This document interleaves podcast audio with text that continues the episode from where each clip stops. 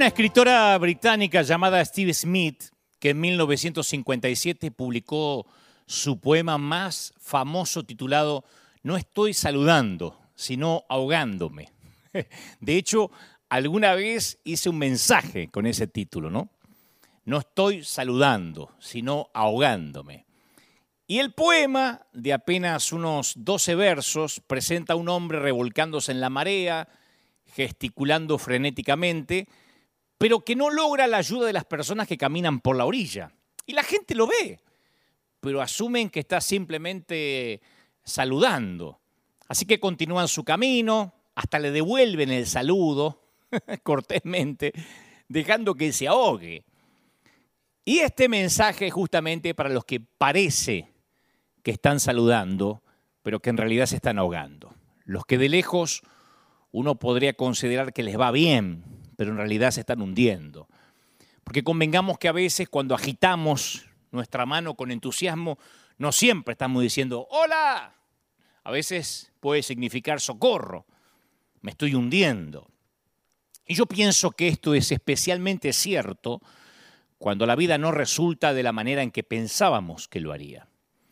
Tal vez comenzamos nuestras vidas cristianas con, con grandes sueños, con altas aspiraciones, con una, una fe ferviente, pero en algún punto del camino nuestros sueños se desmoronaron, nuestras aspiraciones fueron aplastadas y nuestra fe se disipó en un abismo. Y esas expectativas aplastadas pueden hacernos sentir desesperados, sin esperanzas, heridos, Igual que en el calendario la vida también tiene sus, sus estaciones, sus, sus temporadas. Bueno, no es precisamente igual que el calendario, porque el calendario es predecible y sigue un orden. El martes viene después del lunes, diciembre llega después de noviembre y el invierno sigue después del otoño, por lo general. Pero la vida no funciona así. En la vida las temporadas pueden cambiar en una hora o en apenas un momento. Las estaciones pueden cambiar con un mensaje de texto, con una llamada telefónica a altas horas de la madrugada. Y no contamos con un sistema de, de advertencia temprana para los problemas, los infortunios o las tragedias. Y la mayoría de las veces nada ni nadie nos alerta antes de que un problema nos caiga desde un cielo que parece azul y despejado. Yo no sé si leíste alguna vez el Salmo 88, pero posiblemente no encuentre las palabras de este salmo en un cuadro colgando en la pared de alguna sala, ni vas a encontrar las palabras del Salmo 88 eh, luciéndose en una calcomanía, en la heladera, en la nevera, en el auto. Porque este salmo de lamento, que así se le conoce, hasta le da mala reputación a los otros salmos del lamento. o sea, si bien es cierto que la mayoría de esos cánticos comienza con, con algún tipo de súplica, eh, de oración desesperada, normalmente terminan en adoración, o por lo menos con un poco de esperanza. Pero ese no es el caso del Salmo 88, porque comienza con una súplica de ayuda. Día y noche clamo delante de ti, dice el salmista. Llegue mi oración a tu presencia. Inclina tu oído a mi clamor. Pero uno lee todo el salmo y no encuentra al final del cántico, no sé, un poco de alabanza, esperanza o siquiera un diminuto rastro de luz. El escritor describe la ira de Dios pasando por encima de él y los terrores del Señor eh, rodeándole y oprimiéndole. Y después viene el versículo 18 que dice, has alejado de mí al amigo y al compañero y a mis conocidos has puesto en tinieblas. Y eso es todo. Fin del salmo. Punto. Ahora, ¿cuándo fue la última vez que viste a alguien usar este versículo o este Salmo 88 para alentarte durante el momento de adoración, mientras está tocando el teclado. Yo no lo vi nunca y estoy seguro que tampoco lo viste. Entonces, ¿por qué Dios incluye salmos como el 88 en su palabra? Uno se pregunta por qué siquiera está ahí. ¿Es que acaso tenemos tan pocos dolores en esta vida que tenemos que leer sobre eso en las escrituras? Y bueno, la verdad es que pienso que el Salmo 88 tiene un lugar en nuestras Biblias, especialmente porque es verdad, porque refleja cómo nos sentimos algunas veces. ¿Mm? No sé si sientes a veces como si la ira de Dios te hubiera pasado por encima, sin, sin razón aparente. Y también le ocurrió al salmista, y lo dice. O sientes como si, si los terrores te estuvieran rodeando completamente, también le pasó al salmista. O sientes como si todos tus seres queridos, tus eh, compañeros, tus amigos fueron alejados de ti, también le pasó al salmista. O sientes que la oscuridad es tu amiga más cercana, también le ocurrió al salmista. Entonces, antes de comenzar a transmitirte lo que creo Dios me dijo que te diga, yo quiero que reconozcas que Dios sabe que esos sentimientos que tienes existen y que Él escogió honrarlos al incluir un registro de ellos en su santa palabra. ¿Por qué? Bueno, porque esas son las palabras que pueden algún día salir de nuestros propios corazones, como le pasó al salmista, si es que ya no lo hicieron. Entonces no cometas el error, ese error tan común de tratar de negar tus sentimientos o sentirte culpable y condenado por tenerlos. Si bien no te aconsejo que te revuelques en esos sentimientos, pero te sugiero que no los escondas, que no huyas de ellos. Recuerda esto, Dios ve que estás agitando tus brazos. Y Él sabe muy bien que no estás saludando. Él sabe que te estás hundiendo. Y como el mejor de los salvavidas, Él ha visto muchísimos brazos agitándose en la tempestuosa marea de la vida. Yo recuerdo a Moisés. Moisés decía, y si así haces tú conmigo, yo te ruego que me des muerte y que yo no vea mi mal. En números 11, 15. Job le dice, ¿por qué me sacaste de la matriz? Hubiera yo expirado, ningún ojo me habría conocido jamás. En Job 10, 18. Eh, David dice, ¿qué provecho hay en mi muerte cuando descienda a la sepultura? ¿Para qué viví? En el Salmo 39.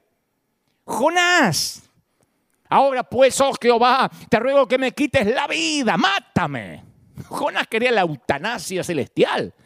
Y dice, porque mejor me es la muerte que la vida. Ahí está en Jonás 4.3.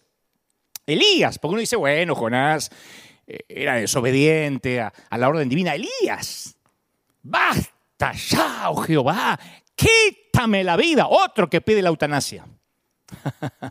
Porque yo no soy mejor que mis padres. En Primera de Reyes 19.4 está esta oración. Y ahí está, registrada esas oraciones registradas en la palabra. Los discípulos, maestro, no te estamos saludando, nos estamos hundiendo.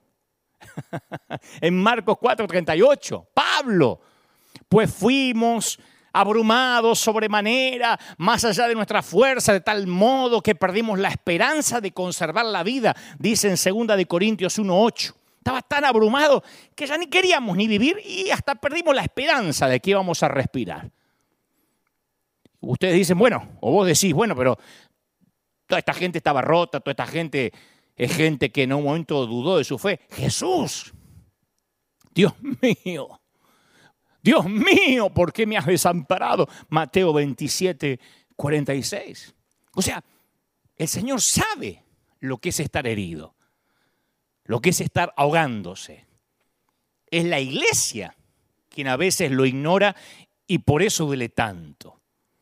Yo recuerdo cuando era chiquito, cuando era un niño, la primera vez que alguien me regaló un rompecabezas con la figura de un gran castillo. Creo que fue el único rompecabezas que tuve. Eran caros en los tiempos que yo era chiquito, ¿no? Y me acuerdo que le pregunté a mi madre, mamá, ¿vos crees que alguien rompió las piezas a propósito? ¿O crees que ya estaban las piezas rotas y las usaron y aprovecharon para hacer un rompecabezas. Esa fue mi pregunta infantil.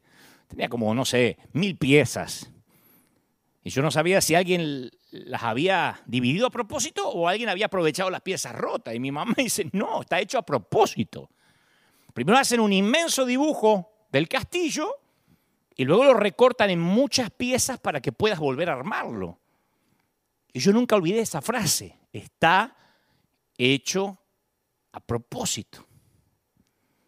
Entonces hasta el día de hoy pienso en todas las piezas rotas en mi vida y en las vidas de los que me he encontrado en este peregrinar cristiano en el ministerio. Y le he preguntado a Dios, Padre, ¿tú orquestas la ruptura de nuestras vidas a propósito? ¿O simplemente nos invitas a que traigamos a ti todas las piezas que ya estaban rotas? Y mientras que pienso en mi pregunta, comienzo a, a formularme otras. ¿Importa acaso? Digo, la respuesta va a ser que nos relacionemos con Dios de una manera distinta dependiendo de lo que nos diga. Una cosa es amar a Dios cuando pensamos que Él es el quien repara nuestras piezas rotas, el que viene y arregla el lío que hicimos con nuestras vidas. Pero ¿y si fuera Él el que permite y hasta participa en el rompimiento? Yo sé que ahora mismo me está mirando mucha gente herida. Me está diciendo, no, no me digas que Dios permitió esto. Yo sé que hay mucha gente herida. Y las oraciones son muy similares a estos héroes de la fe que te mencionaba recién. ¿Por qué Dios no cambia el corazón de mi esposo? Si Dios detesta tanto el divorcio, ¿por qué no me ayuda a reconstruir nuestra relación? En todas estas oraciones se percibe manos arriba, brazos agitándose, no estás saludando, te estás ahogando. Escucha Dios mis oraciones. Se va a morir mi papá. Y las mujeres que luchan contra la infertilidad también hacen sus preguntas, lo mismo aquellos que luchan por la falta de trabajo o están batallando contra una enfermedad crónica. Otros, ya adultos, siguen tratando de superar las heridas del abuso, ¿eh? la, la negligencia, el abandono durante la niñez. Sin importar cuál sea la aflicción, las preguntas a fin de cuentas suenan igual. ¿Acaso no ves mi dolor? ¿Por qué Dios no haces algo? Que es la pregunta de muchos en este domingo tan especial. ¿Será que te estás haciendo esa pregunta en este momento? ¿Por qué Dios no hace nada? Y yo quiero ayudarte a entender esas heridas. Pero recuerda que este mensaje no va a hacer nada por tu vida como lo puede hacer la palabra de Dios. Por eso tengo la intención de arraigar en las escrituras todo lo que voy a decirte. Todo lo que yo te voy a decir no es una cuestión filosófica, humanista, todo lo voy a arraigar en las escrituras, ¿está claro? Porque yo estoy muy consciente que hay heridas que son grabadas en nuestro alma desde que somos pequeños y la arrastramos desde años, aunque hayamos conocido a Cristo. Como dijo alguien por ahí, las, las viejas heridas tienen una memoria repugnantemente buena, pero también tiene unas destrezas interpretativas pobres. Y a veces eso evita que entiendas lo que pasó en realidad durante tu niñez. Viste que los chiquitos parecen ver y escuchar todo. Tienen tres, cuatro añitos y ya están con el radar así, oyendo y viendo todo lo que pasa en la casa. Pero con frecuencia interpretan incorrectamente la información que reciben. Y ahí llegan a las conclusiones equivocadas. Por ejemplo, cuando el matrimonio de sus padres llega a su fin, inevitablemente los niños interiorizan y personalizan lo que ocurrió. Entonces el nenito empieza a pensar, ¿se habrá quedado papá? ¿Se habría quedado papá en casa si yo hubiese mantenido mi cuarto arreglado? ¿Mm? ¿Será que él no se hubiese ido de casa si yo eh, me hubiese ido a bañar todas las noches? Se fue mamá porque no la ayudaba con los quehaceres de la casa. Sí, seguro que fue mi culpa. Claro, uno dice, bueno, pero de adulto uno sabe que no. Sí, pero esas marcas van quedando. Y yo he contado infinidad de veces, nuestra congregación lo sabe, porque aparte es mi historia, que cuando mi mamá se moría de cáncer, que luego por providencia divina llegamos al Señor y ella fue sanada y Dios me la regaló 40 años más. Pero cuando ella se moría literalmente con cáncer, yo apenas tenía unos seis años, cinco años y medio, seis. Y en cierta ocasión hasta recuerdo dónde fue. En un caminito, en un senderito que iba desde la casa hasta el galpón. Mi padre estaba completamente borracho porque vivía ebrio para ese entonces.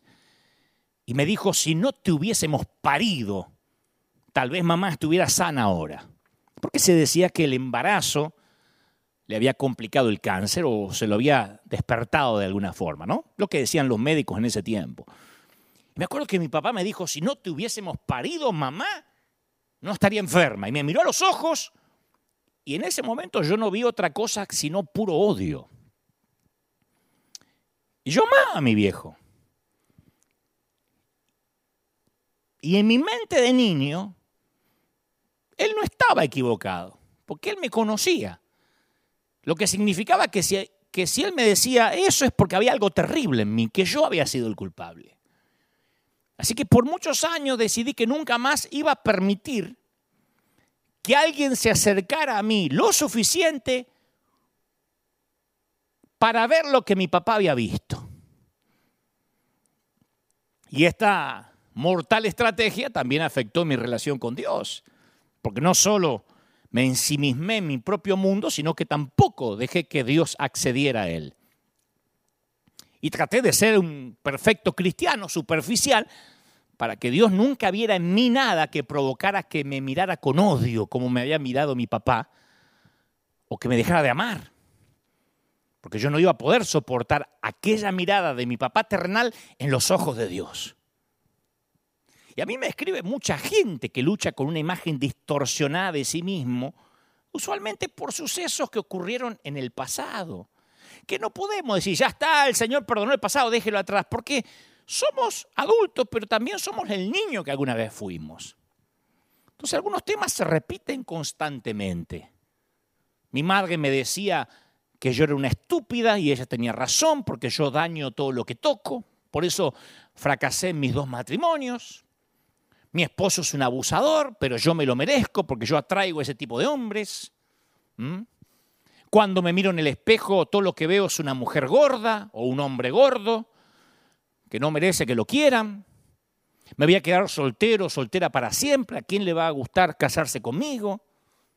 No puedo tener hijos. Creo que Dios me está castigando por las cosas que hice en el pasado. Sin lugar a dudas, las viejas heridas tienen buena memoria.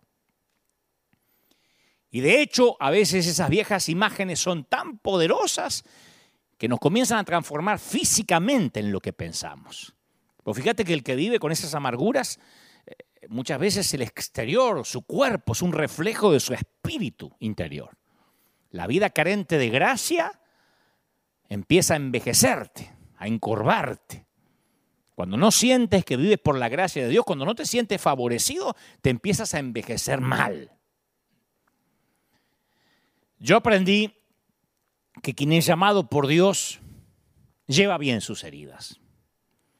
Las cicatrices tienen su belleza especial, que yo conté muchas veces que siempre oculto mi mano derecha, que me corté los dedos en la carpintería y, y mi mano no es muy bonita, así que yo siempre en las conferencias de prensa, cuando la cámara está cerca, trato de ocultar mi mano derecha. Es un instinto de tomar el micrófono con la mano izquierda, a pesar de que soy diestro. Pero me estoy acostumbrando, me estoy reconciliando con mis heridas. Y creo que así pasa en la vida espiritual. El verdadero llamado nunca oculta sus cicatrices, porque sabe que sus cicatrices son la historia de su vida. Quien no tiene ninguna herida no peleó nunca una batalla. De hecho, yo suelo desconfiar de quien no lleva heridas. Mm. Ese creyente perfecto, ese pastor o apóstol que parece que es un superhéroe de Marvel, a mí me produce desconfianza. Porque algunas heridas son tan profundas que toman años para sanar. Otras no se ven. Pero la sanidad de una herida, de ciertas heridas, lleva toda una vida. Las heridas de la vida son una placa de honor. Las heridas muestran que no te retiraste. Tus heridas muestran que no te rendiste. ¿Mm? Yo muchas veces tengo que enfrentar la encrucijada en la cual tengo que decidir si permanezco o me retiro. Especialmente cuando algún colega, algún hombre de Dios falla en su moral, en su integridad. Viste que la mayoría ni siquiera, ni siquiera quiere que le saquen una foto con esa gente. Son los, los nuevos leprosos, los nuevos infectados. Y, en nuestro mundo evangélico la meta es no quedar pegados con el herido, ¿no? Te sacaste una foto con ese que justo que cayó, hacer todo lo posible para que la sangre del herido no nos salpique. Pero Dios me ha dicho, el verdadero soldado permanece donde otros se retiran. Lo diré otra vez, el verdadero soldado permanece donde otros se retiran.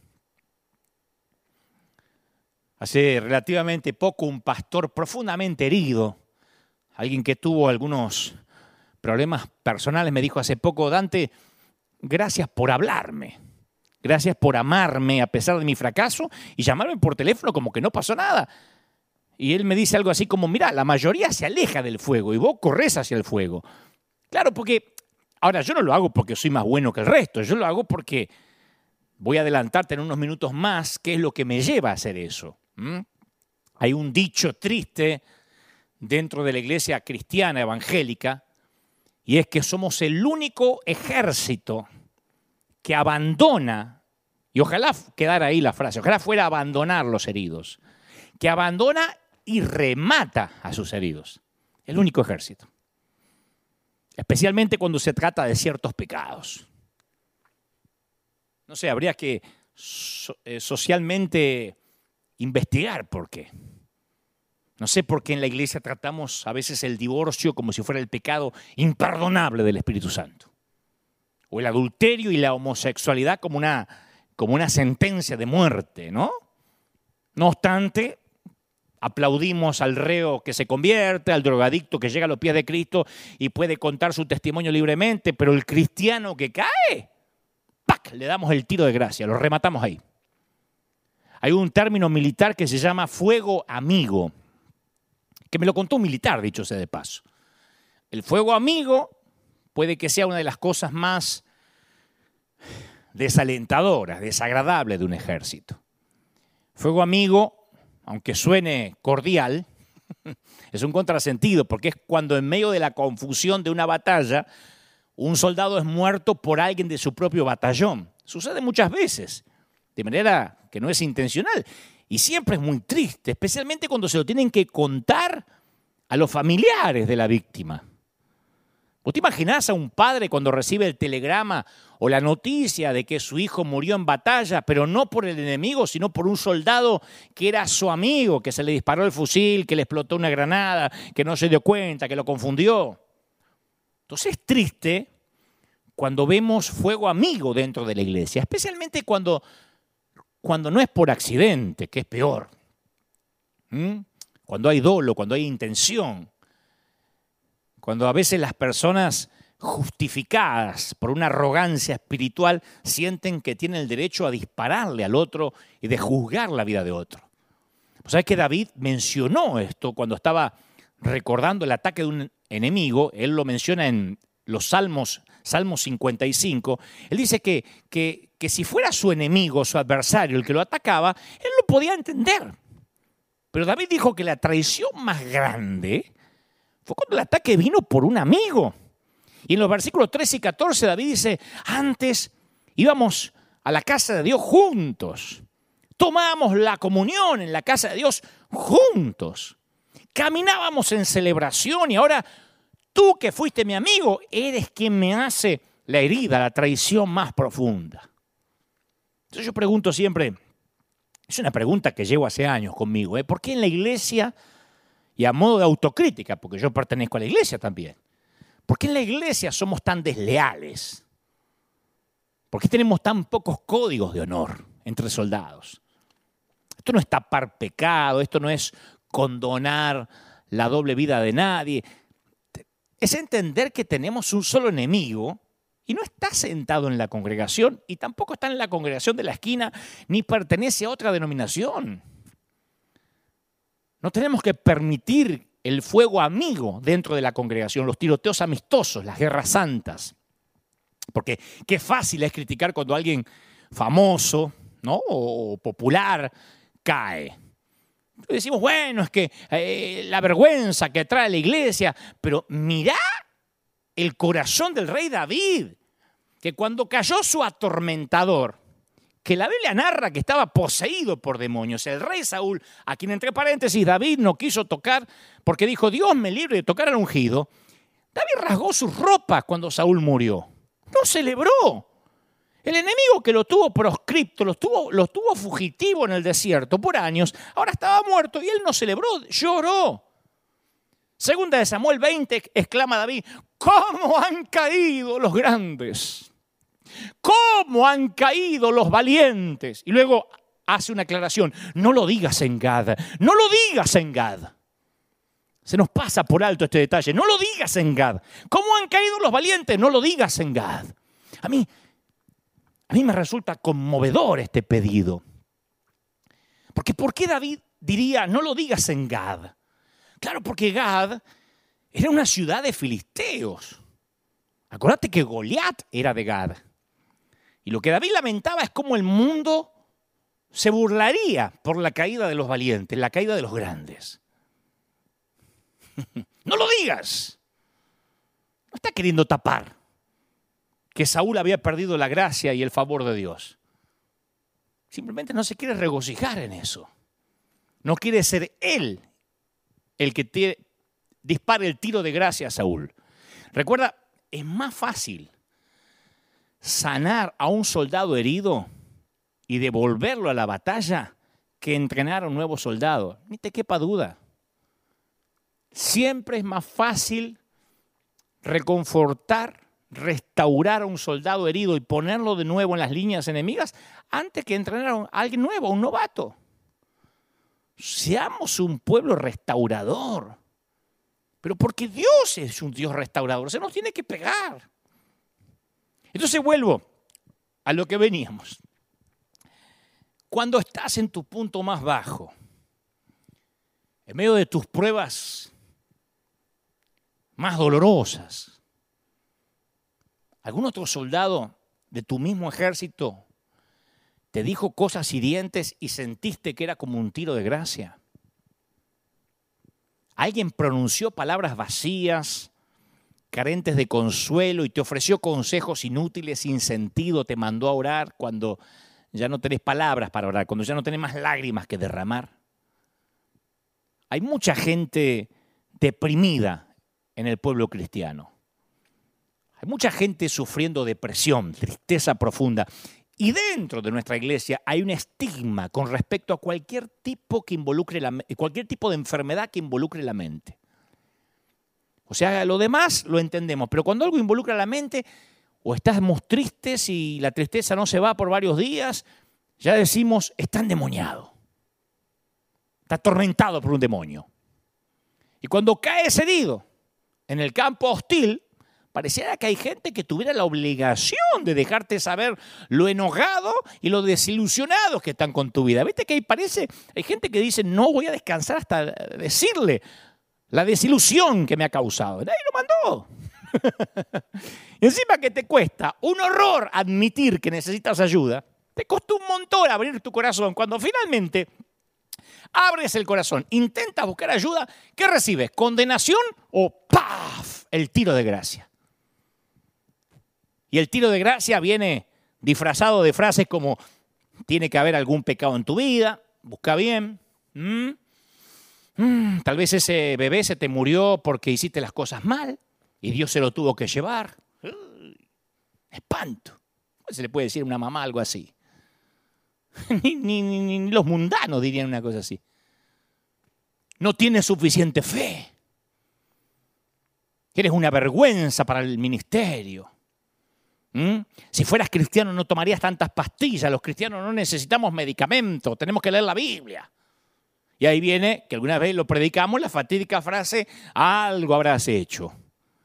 Y lo peor es cuando te lo dice un líder, cuando te lo dice un pastor. Esto te está pasando porque te fuiste de mi congregación, porque no quisiste mi cobertura, ¿eh? porque te fuiste por la ventana y no pediste, no sé, la bendición sacerdotal, lo que sea. Te vas con una carga que después empiezan las tormentas de la vida y dices, Dios me está castigando, estoy pagando lo que hice mal. Tras toda la amargura que tienes, se te, se te suma la culpa. Como una vez dije, y lo digo rápidamente por si alguien no escuchó aquel sermón, hay una gran diferencia entre el sufrimiento que la mayoría de nosotros padece, un infarto, eh, el COVID, el virus, un divorcio, eh, una enfermedad, a los castigos que había en el Antiguo Testamento. En el Antiguo Testamento el castigo seguía a las advertencias repetidas contra un comportamiento específico. De hecho, todos sabemos que para que un castigo sea eficaz se necesita un vínculo claro con la mala conducta. Te castigo por esto. Como dije una vez, pensá en un padre que castiga a un niño, un niño pequeño y no lo castiga en el momento que hace lo que hace, sino que espera un rato, espera tres horas, dos días. Sería de poca utilidad para los padres que se acerquen por atrás sigilosamente mientras que el nene está jugando, ¡pac! y lo golpeen sin explicación. Tomá, para que aprendas. Si el nene no sabe, hasta una mascota se malenseña así, porque no sabe ni por qué la están castigando. ¿Qué produce un comportamiento así de los padres? Y un niño neurótico, no un niño obediente, porque no tiene idea por qué se lo está castigando. Entonces, cuando uno va a los ejemplos bíblicos de sufrimiento como castigo, se ajustan a un patrón. Que te quede claro esto, lo estoy repitiendo porque siguen las cartas, siguen los correos electrónicos. Ay, será que porque me fui de la iglesia, porque no estoy tomando la Santa Cena, ahora me enfermé. No. El dolor viene después de mucha advertencia clara de Dios. Si metiste la pata no estarías preguntando por qué te pasa lo que te está pasando. Sabrías exactamente por qué te está pasando, por qué estás sufriendo.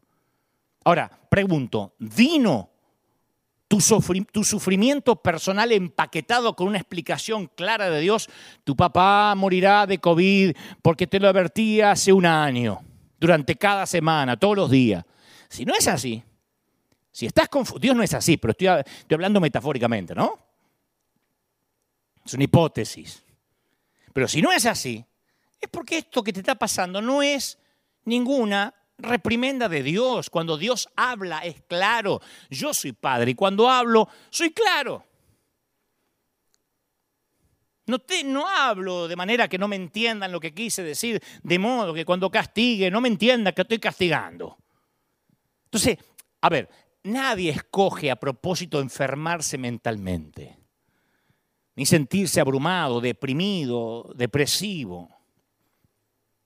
Pero al final, es Dios quien corta el castillo, hace miles de piezas y produce ese rompecabezas. ¿Y sabes por qué? Para que durante el armado te liberes del temor de los hombres. Te liberes del temor a lo que los demás puedan decir de ti. Te liberes del miedo a abrirte te liberes a ser vulnerable, el miedo a que te conozcan tal cual eres. Eso es lo más maravilloso que nos puede pasar en la vida, la mayor libertad. Eso es ser millonario. Que te importe un cuerno lo que digan los demás. ¿Sabes cuándo se aprende? Cuando tenés que juntar los pedazos con Dios. Cuando tenés que armar tu vida de vuelta con Él. No te importa nada lo que digan los demás.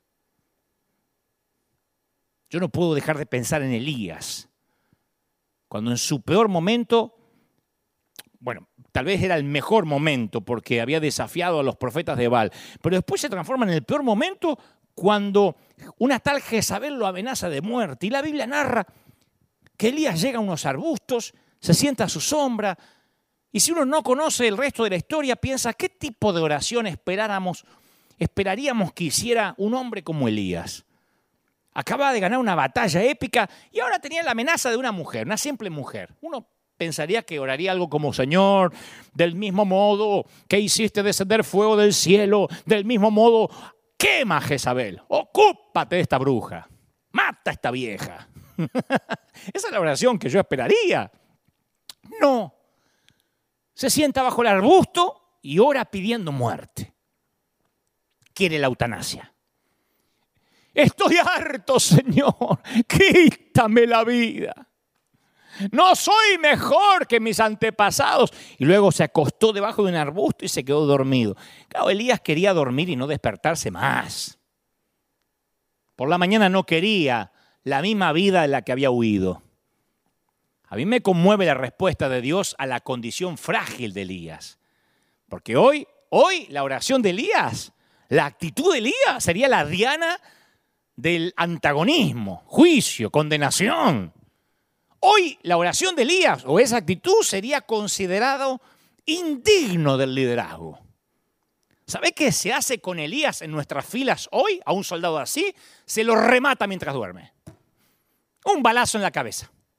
¿Te querés morir? Te vas a morir. Yo te hago el favor. Yo te lo mando. y después exponemos el cadáver de, de Elías en las redes, con muchos videitos de YouTube, contando cómo fue, que cayó y se deprimió, para darle comida a los buitres carroñeros. Elías sería juzgado por su falta de fe, condenado por sucumbir a su depresión, ridiculizado por, por, por llorar como una marrana debajo del árbol. ¿Sabe qué hizo Dios? Respondió con increíble bondad y compasión. Un ángel fue enviado para tocar a Elías y decirle que se levante. Pequeño toque. Che, Elías. Para levantarlo a comer, para alentarlo a que coma. Al lado de su cabeza le puso un pan recién horneado y una jarra de agua. Y cuando Elías comió y bebió, el tipo vuelve a tumbarse. Viste que cuando uno está deprimido, lo único que quiere hacer es dormir. Dormir 14, 15 horas y no despertarte más, no importa si tenés hijos chiquitos, no importa si al otro día es tu cumpleaños, vos querés dormir. Y si creías que estabas solo en esa estación de la vida, te presento a Elías. ¿Sabes qué hace el Señor? Ahora sí lo fulmina por reincidente. No. El ángel del Señor regresa una segunda vez y vuelve a tocarlo. No lo remata por perezoso. Esta vez el ángel añade un poquito más de información para su ánimo. Le dice, levántate y come porque te espera un largo viaje. Dios te va a dar la fuerza para continuar el viaje que te espera. Yo siento que cada mañana hay millones de cristianos que se despiertan con una meta. Conseguir esa primera taza de café que le da la fuerza para llegar a la segunda taza de café. ¿No es esa la tragedia de que por qué damos gracias a Dios que es viernes? Uy, menos mal que es viernes. Qué feo decir menos mal que es viernes. Qué lástima trabajar cinco días para poder vivir dos, en el mejor de los casos. Porque algunos trabajan también los sábados y dicen, ¡ay, que llegue el domingo! ¡Qué lástima! Y la mitad del domingo se la pasan deprimidos porque se acerca el lunes. No te avergüences de las cicatrices. Son tus marcas de honor. Pablo llevaba un aguijón de la carne y le dijo, Dios, quítamelo. Y dijo, no. Quien es llamado a servir lleva bien sus heridas. E insisto, las cicatrices tienen una belleza especial. Son como las arrugas en los hombres de mi edad. si, no me lo digo yo y no tengo abuela, ¿quién me lo va a decir? ¿No? No, pero las cicatrices de un verdadero llamado no se ocultan. Sabe que sus cicatrices son la historia de su vida. Y quien no tiene ninguna herida es porque no peleó ninguna batalla. Y como digo, algunas tardan años de sanar, otras no se ven, pero la sanidad puede tomar toda una vida. Las heridas de la vida son una placa de honor. ¿Mm? Las heridas muestran que no te retiraste, insisto, que no te rendiste, muestran que no huiste. Lo diré otra vez, desde que comenzamos a caminar en este planeta como hijos de Adán e hijas de Eva, hemos preguntado, ¿y por qué tengo heridas? ¿Y por qué a mí? Y en muchas ocasiones Dios se rehúsa a contestar nuestras preguntas de por qué y en su lugar nos susurra, confía en mí. No, pero ¿por qué? Confía en mí. Claro, no siempre eso nos satisface. ¿Y qué hace la iglesia? En el afán de buscar una explicación del por qué estamos heridos, como Dios no nos da esa explicación, la iglesia trata de buscar la explicación. Y ahí empezamos, insisto, es que algo hiciste mal, o lo que es peor, te está faltando hacer algo. ¿Sabes que yo escuché una vez? Esto es patético. Una joven enferma, desahuciada, flaquita, que se acercaron a, a la par de su cama y le dijeron que la verdadera oración se hace de rodillas. Y como ella oraba en la cama, era por eso que Dios no la sanaba. Esa era la razón por la que Dios no estaba contestando sus oraciones, que ella tenía que cambiar la postura, que en fe se tenía que levantar con el suerito, con, los, cañitos, los, eh, la cantidad de cablecitos que estaban conectados a su corazón y a otros tantos sitios, y ella tenía que levantarse la cama y arrodillarse. Y ella se arrodilló, dijo, porque a lo mejor es la postura lo que impide que Dios me conteste. Y se arrodilló sobre sus débiles y frágiles rodillas y casi de inmediato se dislocó el hueso de la cadera empeoró. ¿quién es el burro que le va a decir una cosa así? Buscar una explicación a un por qué cuando Dios dice, confía en mí. Yo para ser sincero, de verdad, a veces me da bronca lo que nosotros hemos hecho de Dios. Y mi frustración gira alrededor de las mentiras perpetradas en su nombre. Yo pienso en esa manera de ver a Dios, la manera en que a veces lo hemos predicado, que tanto daño le hizo a las personas rotas. ¿A cuánta gente dañó esa fórmula de si tienes suficiente fe, confiésalo y reclámalo? Claro, lo confiesa, lo reclama, no se sana. Y esa doctrina tan distorsionada no funciona para nadie. Sin importar lo que la gente diga, no funciona. Dios no es una rocola celestial. Siempre que tengas la moneda correcta, escoges la música para tu vida. Esas doctrinas han herido a miles de personas que terminan llegando a la siguiente conclusión. Ah, la razón por la que mi hijo murió, por eso se me murió el bebito. La razón por la que mi matrimonio fracasó. Ah, la razón por la que perdimos la casa. Ah, todo eso fue porque me faltó fe. Y esto va más allá de simple crueldad. Es una blasfemia. Porque Cristo nunca nos prometió un camino fácil. Nunca dijo que habría rosas sin espinas, o años enteros sin invierno, o caminos sin obstáculos. Fue justo lo contrario. Cuando él fue arrestado y enjuiciado, Jesús le dijo a sus más allegados, en el mundo tendréis que aflicción. ¿Qué tendréis? Aflicción. Pero confiad yo he vencido al mundo. No dice se las voy a quitar. Juan 16, 33. No dice les voy a evitar la aflicción. Yo soy afligido para que ustedes no sean afligidos. No, van a tener aflicción y confíen. No pregunten por qué, si yo estoy prometiendo. Te estoy prometiendo aflicción. ¿Para qué cuando viene preguntar por qué? Si te lo prometí. Esa es una promesa que muchos no quieren hacerle repetir a la gente en las congregaciones. No vas a escuchar, en toda tu vida a un líder decir, dígale que está a su lado, Jesús te dice, vas a tener problemas. Diga conmigo, voy a tener problemas. Aleluya. Confiese, voy a tener problemas, como dijo Jesús. ¿Por qué no lo repetimos si lo dijo Jesús? Si repetimos todo lo que dijo Él. Él nunca nos prometió un camino fácil. lo que Cristo sí promete es su presencia, su paz, en las noches más oscuras, en las batallas más largas. O sea que hace un tiempo atrás estábamos viajando, fuimos a África, Uganda, tenemos allí unos orfanatos que sostenemos y unos niñitos que hemos adoptado y subimos a un pequeño bus, a un pequeño autobús que nos iba a llevar dos horas de camino a donde se encuentran los orfanatos, no sin antes llegar hasta la orilla de un río y después el último tramo se hace a través de, una lancha a río traviesa. ¿no? La cosa es que el chofer se distrajo, un lugareño, y se alejó una hora del camino. O sea que teníamos, en teoría, dos horas para llegar y este se alejó una hora para el otro lado, por un sendero espantoso, de tierra, de pozo. Nunca en mi vida brinqué tanto dentro de un autobús y, cada hoyo en el sendero parecía más grande que el anterior y en varias ocasiones, ¡pum!, daba la cabeza contra el techo. Bueno, a la larga llegamos a las lanchas, pero bastante magullados, estropeados, escupiendo polvo. Y así es como yo veo este camino en el que estamos andando.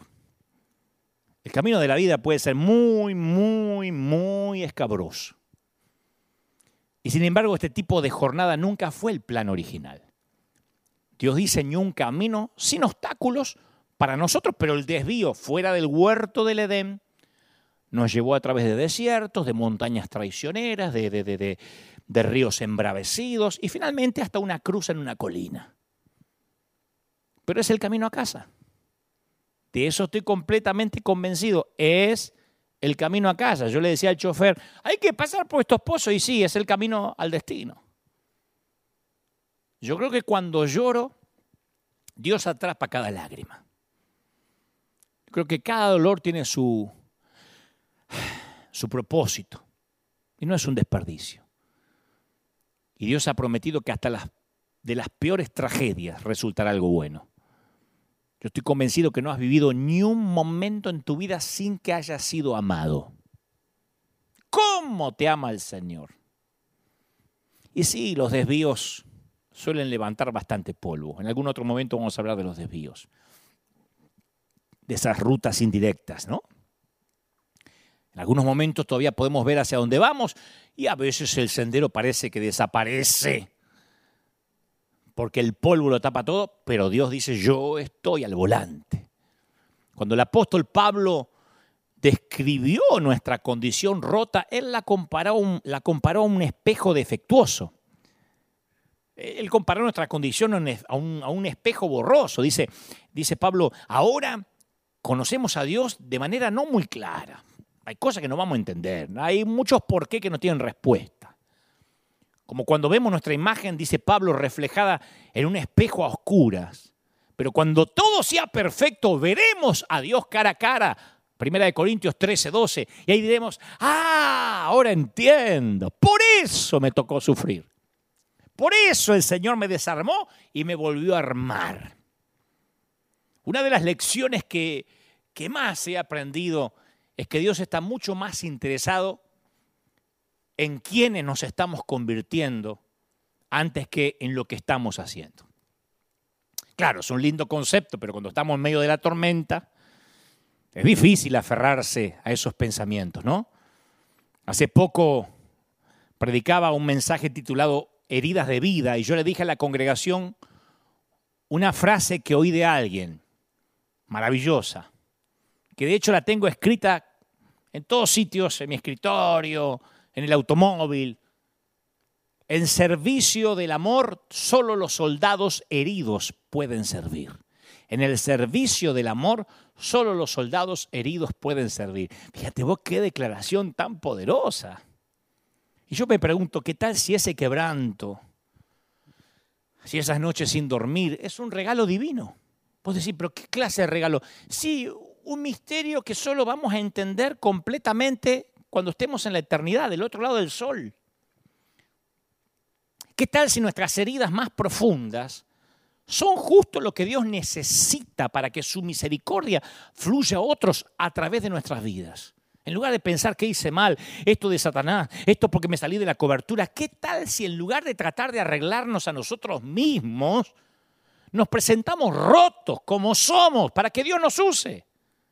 Y vos decís, sí, pero estoy muy roto. Y bueno, algunos de nosotros hemos pasado tanta angustia, hemos tolerado tanto dolor implacable que pensamos, no, yo, yo estoy deshecho para servir. Apenas me, puedo levantar por las mañanas y vos me, me decís que tengo que servir.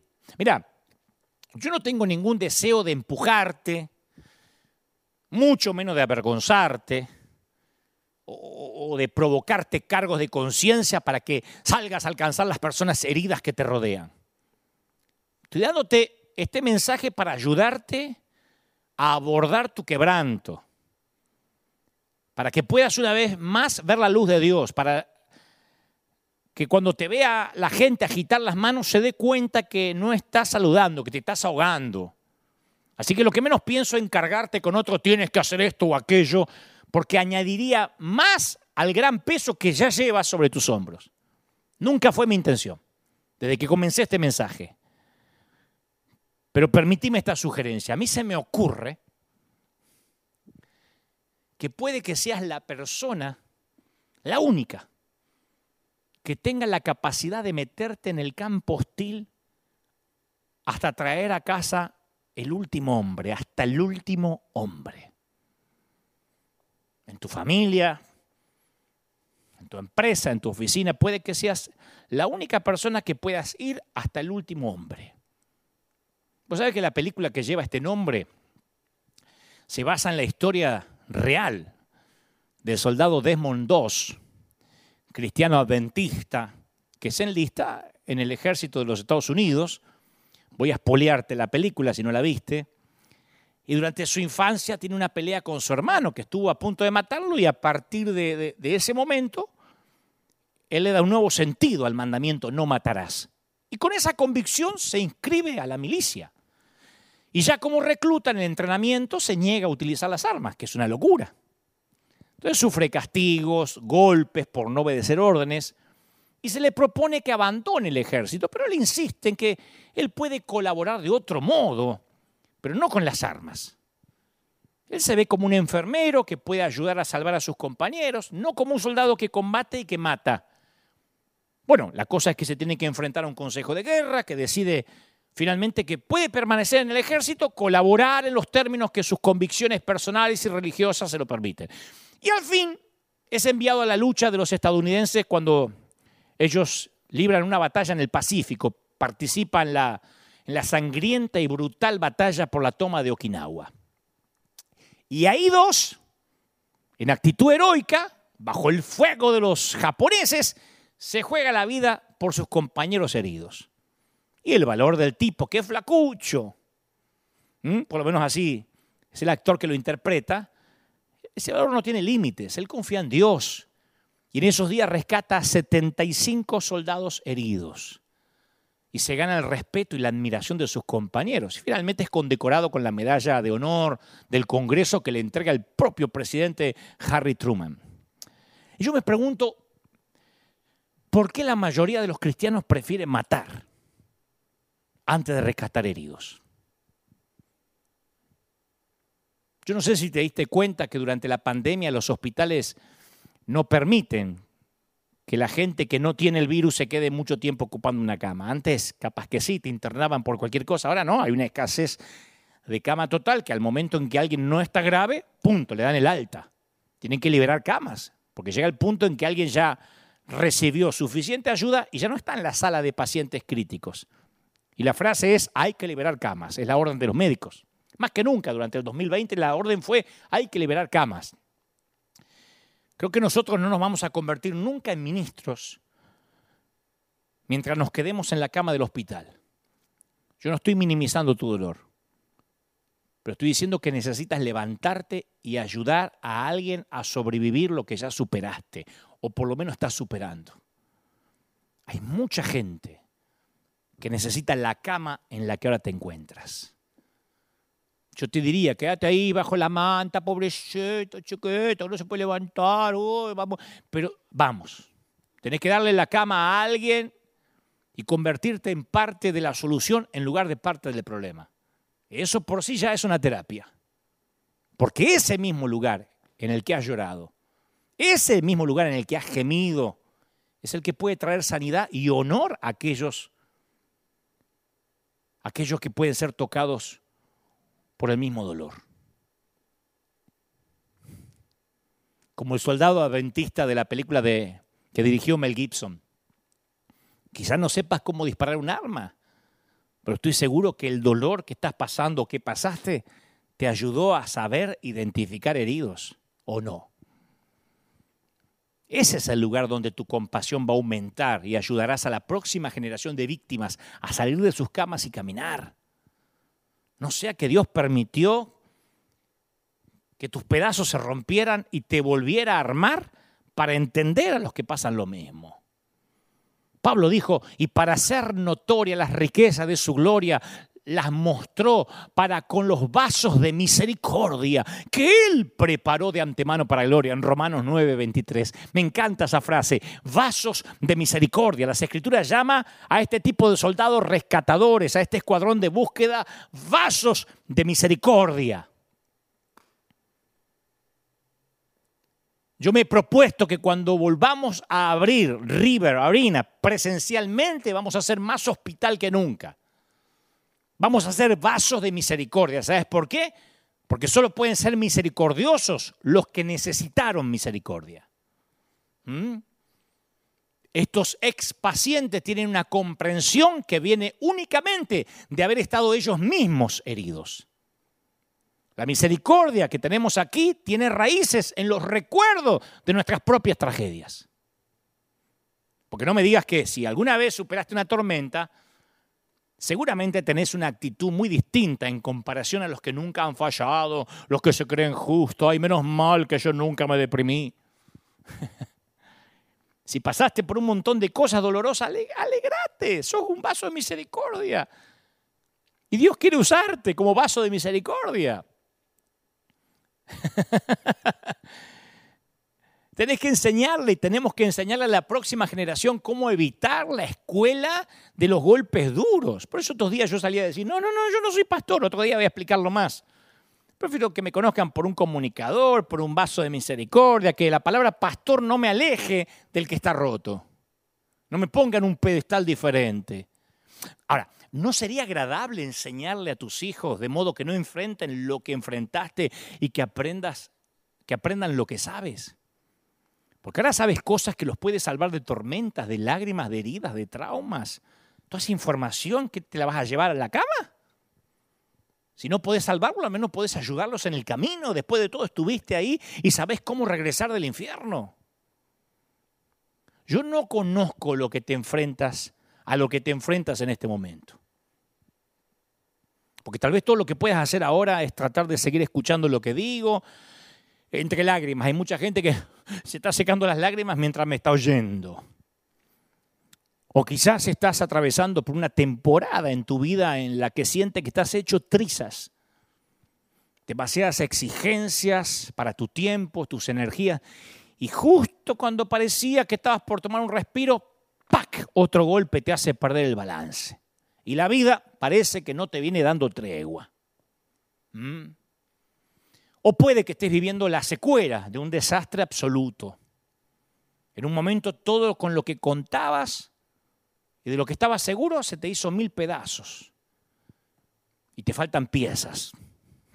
O crees que te faltan, ¿no?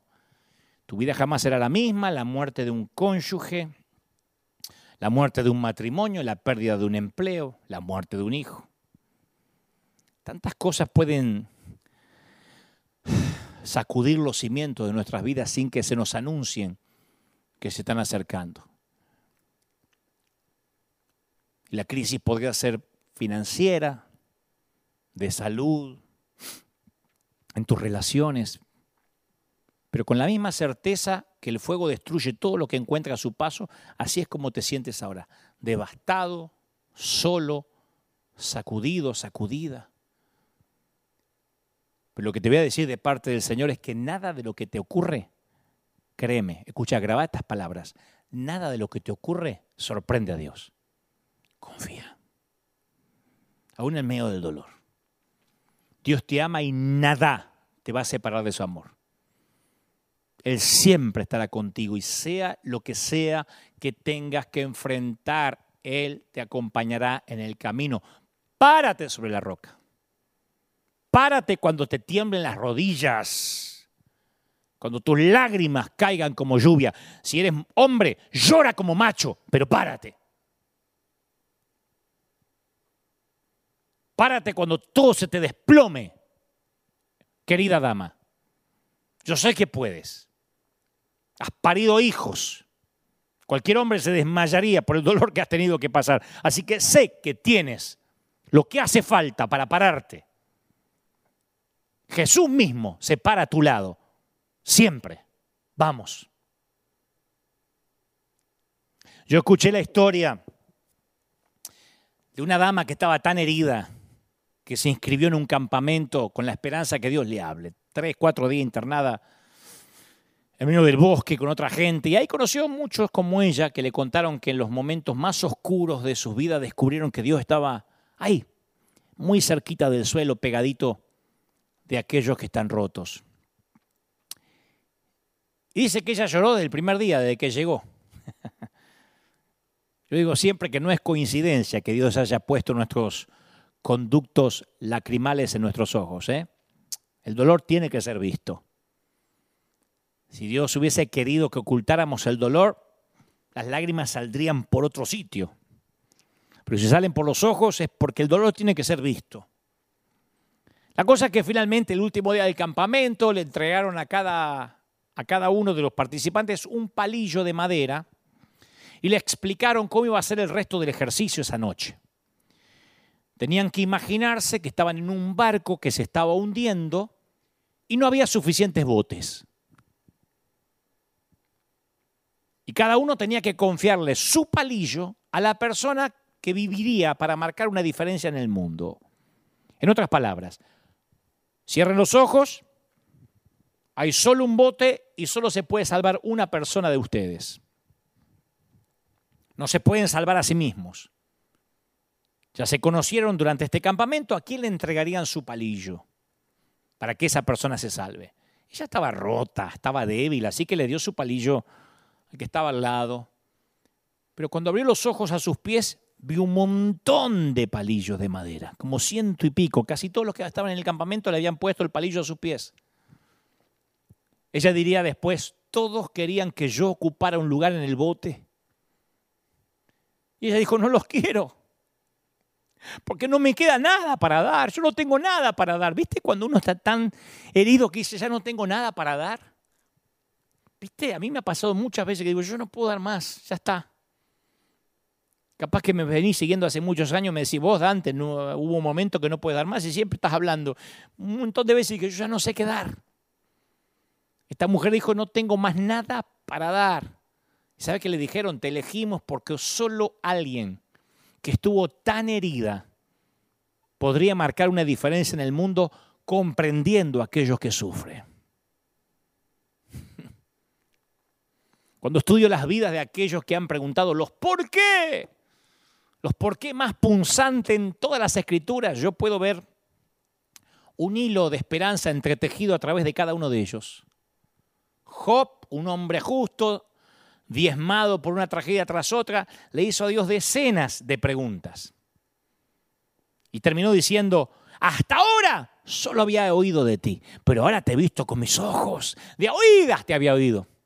Me retracto de lo que dije y me siento en polvo y ceniza en señal de arrepentimiento. David, a pesar de saber que Dios, que Dios lo había escogido para gobernar Israel como rey, todos sabemos que terminó siendo perseguido, fue a vivir una cueva como fugitivo. ¿Sabes qué dijo? Que todo lo que soy alabe al Señor, que nunca olvide las cosas buenas que hace por mí. Él perdona mis pecados, sana mis enfermedades, Salmo 103.2. Me redime de la muerte, me corona de amor y de misericordias. Pablo, golpeado y naufragado, apedreado, dijo, y estoy convencido que nada podrá jamás separarme del amor de Dios. Y escucha esto, ni la muerte, ni la vida, ni ángeles, ni demonios, ni nuestros temores de hoy, ni nuestras eh, preocupaciones de mañana. Ni siquiera los poderes del infierno pueden separarnos del amor de Dios. Ningún poder en las alturas ni en las profundidades. De hecho, nada en toda la creación podrá jamás separarnos del amor de Dios que está revelado en Cristo Jesús, nuestro Señor, le dice a los Romanos capítulo 8, 38. Entonces, mi mente humana no puede entender las maneras de Dios. Pero yo confío en su corazón. Yo he tenido que pelear una difícil batalla para entender ese oasis, ese lugar de descanso. ¿Vos sabés que Dios nunca respondió a las preguntas de Job? de la misma forma que tal vez nunca responda a las tuyas de este lado de la eternidad. Pues ¿y por qué? ¿Por qué se me murió? ¿Y por qué me enfermé? ¿Y por qué perdí la casa? ¿Y por qué me divorcié? Mira, por cada porqué que alguna vez haya desgarrado en dos tu corazón, recuerda que Dios nos regaló el domingo de resurrección. Pues, ¿y eso qué tiene que ver?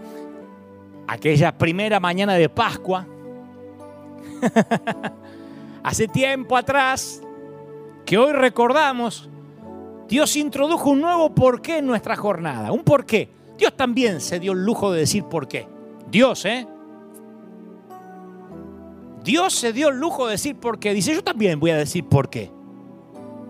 Pero este es el porqué más glorioso de todos. Este sí te lo podés grabar. ¿Por qué buscan entre los muertos al que está vivo? Él no está aquí, ha resucitado. Lucas 24:5. Alguien tiene que decir amén. ¿Por qué lo buscas entre los muertos? Qué maravilloso por qué. Te lo cambio por todos los tuyos.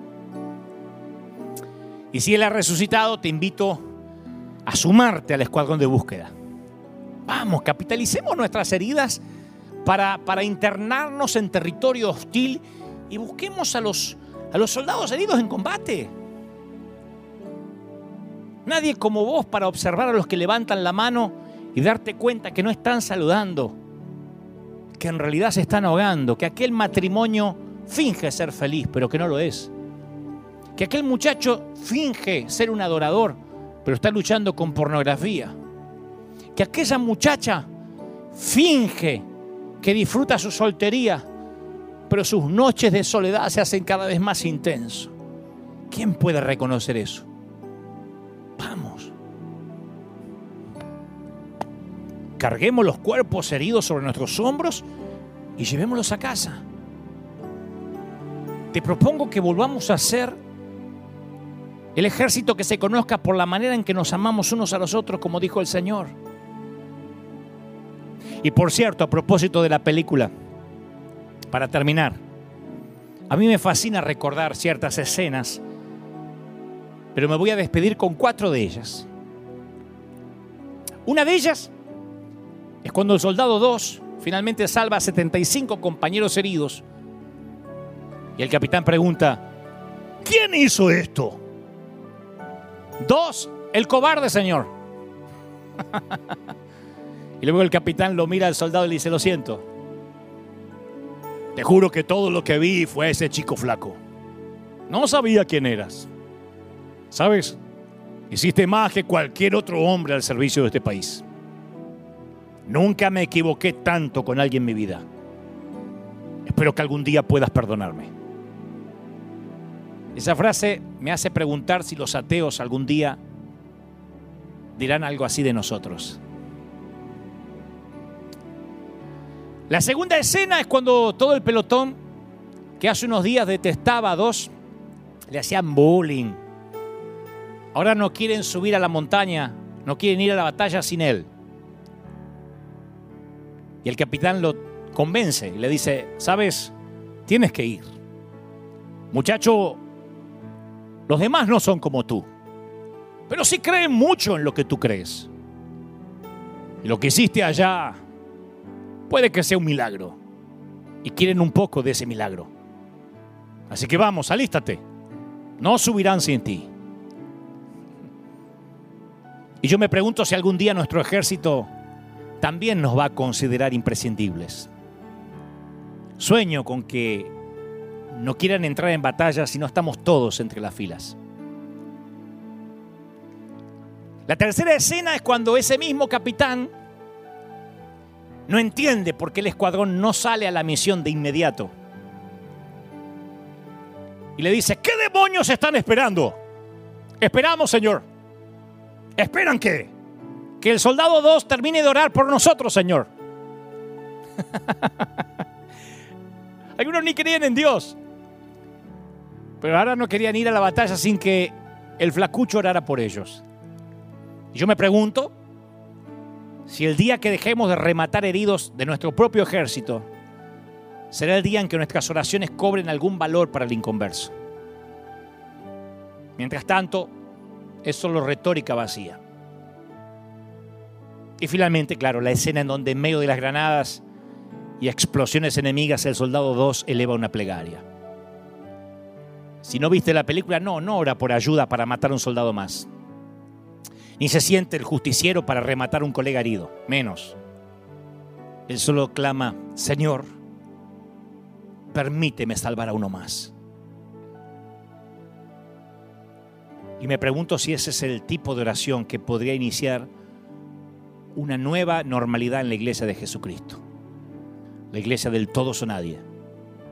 La iglesia que no vuelve a casa sin traer de regreso hasta el último hombre. Vamos a orar.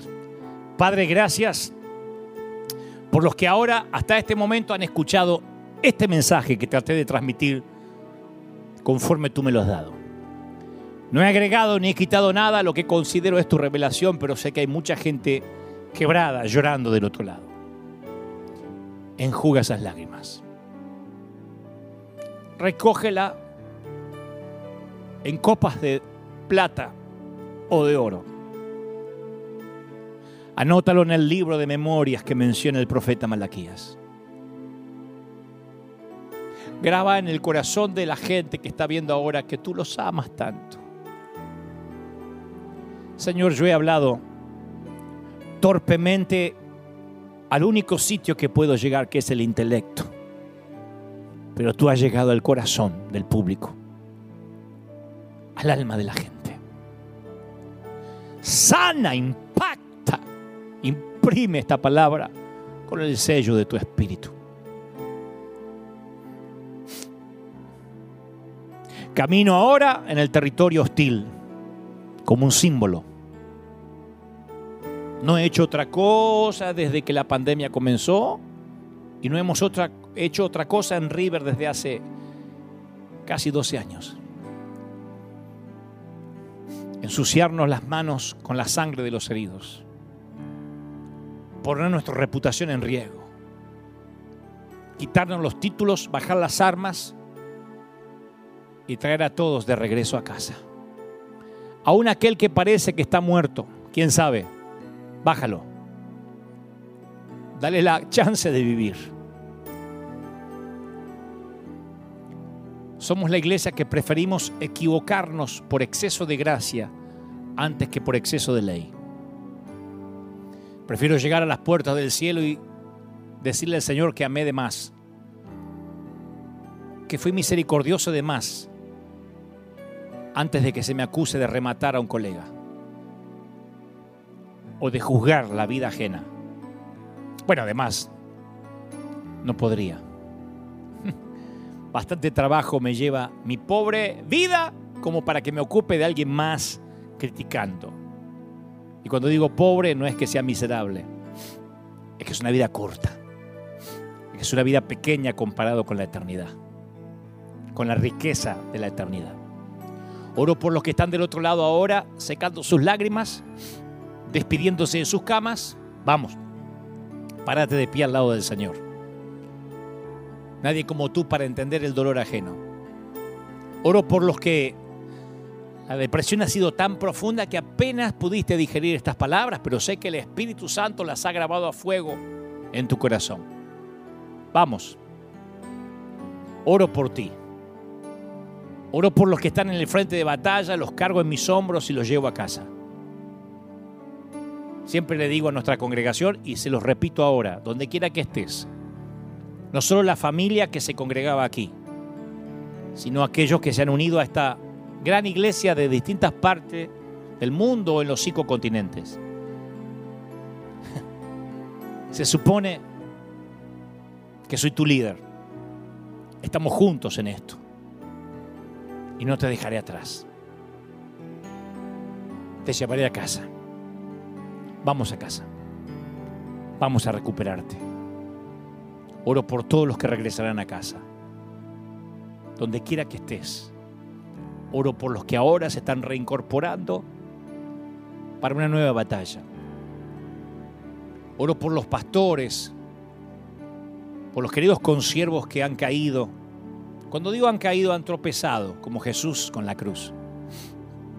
Se han sentido avergonzados, culpados, no estoy justificando lo que hiciste. Digo, el ejército te necesita.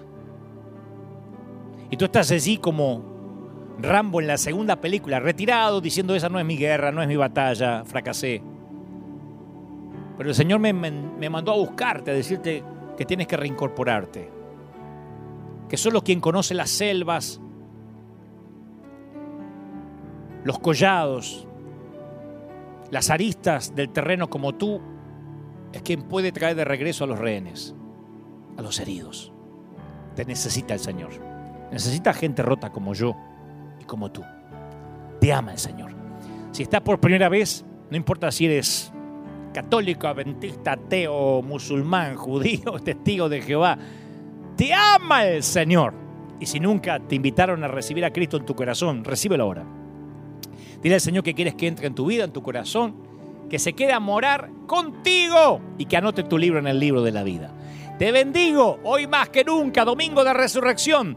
Bendigo tu vida soldado del escuadrón de búsqueda en combate contra las filas invasoras. Gracias por estar ahí, iglesia. No aflojen, gracias por ser fieles, gracias por sembrar, gracias por su semilla, gracias porque nos estamos transformando en esa iglesia que rescata a los que habían quedado tirados por allá y los habían dado por muertos. ¿Qué van a estar muertos? Vamos a reinsertarlos en este ejército victorioso.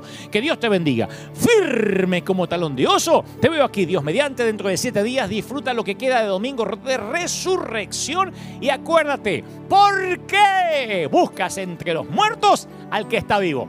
Chau, que Dios te bendiga. Los dejo con la placa final. Nos vemos pronto. Chau.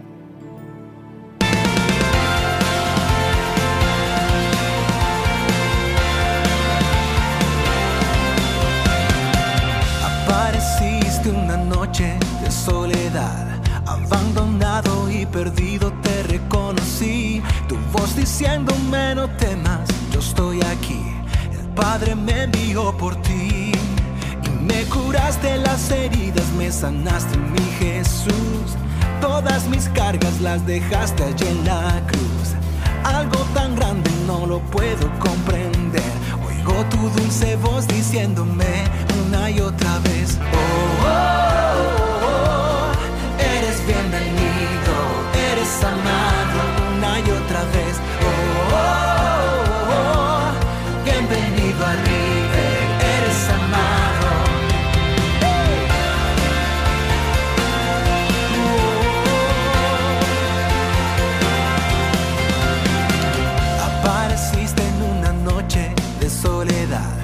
abandonado y perdido te reconocí. Tu voz diciéndome no temas, estoy aquí. El Padre me envió por ti. Y me curaste las heridas, me sanaste mi Jesús. Todas mis cargas las dejaste allí en la cruz. Algo tan grande no lo puedo comprender. Oigo tu dulce voz diciéndome